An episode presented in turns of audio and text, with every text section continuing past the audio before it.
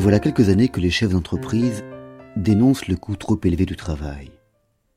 Il est juste, explique-t-il, que l'entreprise paye le travail fourni, mais non les coûts sociaux associés, c'est-à-dire ceux relatifs à l'homme, plus qu'au travail lui-même.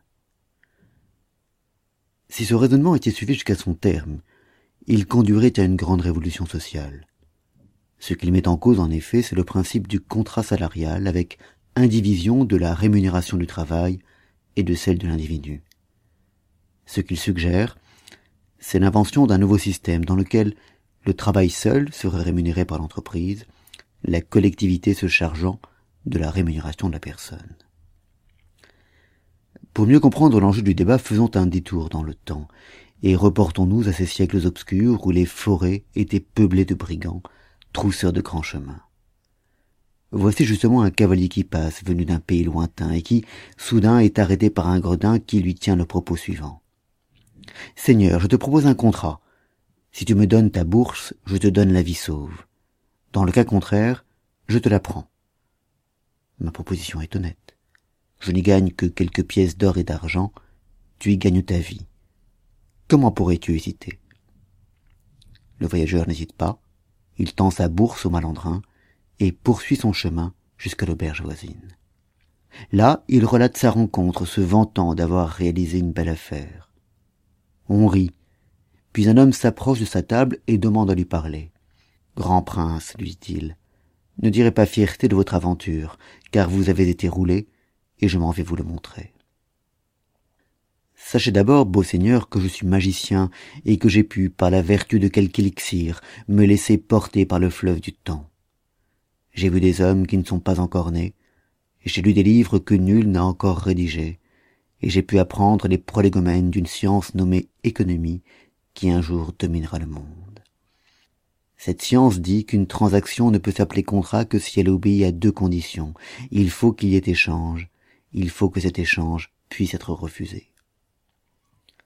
Sans doute la première condition a-t-elle été, dans votre cas, respectée, et c'est à raison que vous évaluez la vie qui vous fut laissée comme plus considérable que la bourse qui vous fut ôtée. Mais étiez-vous libre de refuser le contrat qui vous était offert? Il aurait fallu pour cela que vous acceptiez de perdre la vie. Or cela, vous ne le pouviez pas. Vous avez donc gagné au change, mais ce change vous étant imposé, vous vous êtes plié à ce qui n'était contrat qu'en apparence. Ces faux contrats, qu'on peut appeler contrats de brigandage, ont d'abord dominé le monde, mais l'effort des siècles a tendu à en limiter l'utilisation.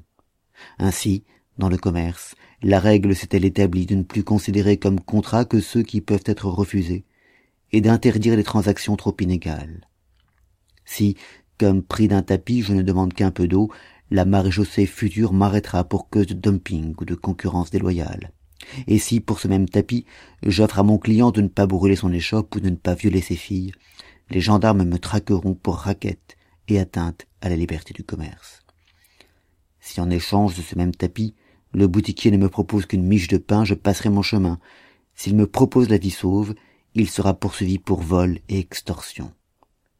Progressivement, la règle ainsi s'établira selon laquelle le prix que je demande doit être à la mesure du bien que j'offre et le prix qu'on m'offre à la mesure du bien que je propose. Sachez que pour les mêmes raisons, l'esclavage sera un jour aboli. On interdira qu'un homme doive, pour sauver sa vie, travailler pour un autre homme, et l'on dira que les seuls contrats de travail valides sont ceux que le travailleur est libre de ne pas signer. Ce principe, à vrai dire, aura du mal à s'imposer. L'ouvrage étant abondant et la main-d'œuvre rare, un système sera créé pour obliger les hommes, les femmes, les enfants même à travailler. Ce système, baptisé salariat, sera un avatar abattardi de l'esclavage. Aucune loi n'obligera personne à travailler, mais nul ne pourra vivre sans le faire, car c'est en travaillant que l'on gagnera sa vie. À celui qui travaille sera offert, outre le prix de son travail, le prix de la vie, à celui qui ne travaille pas, la vie elle-même sera impossible.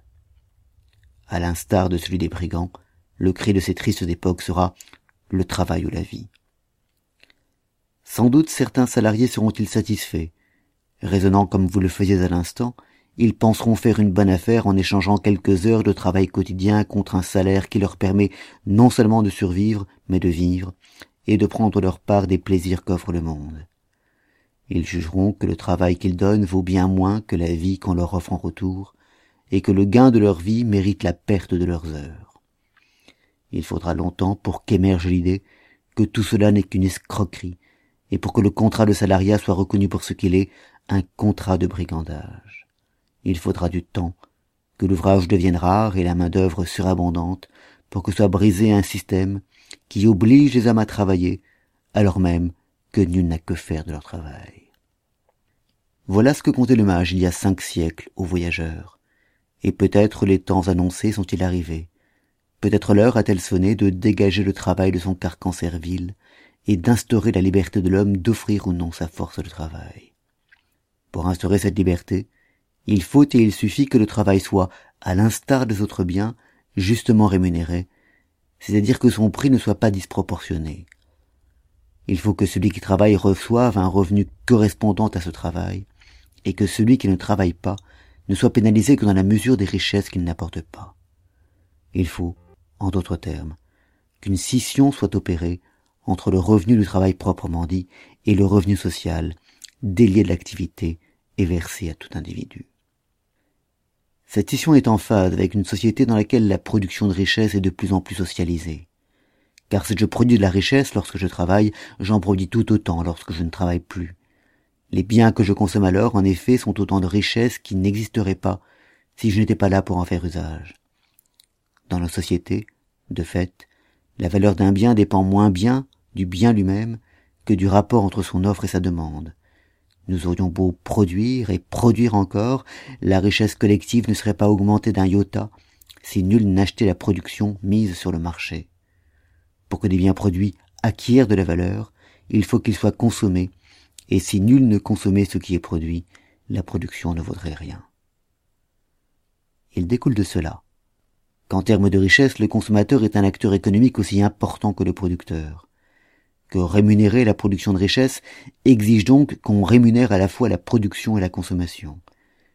Qu'il serait donc légitime de verser au consommateur une partie de la rémunération jusqu'ici allouée au producteur.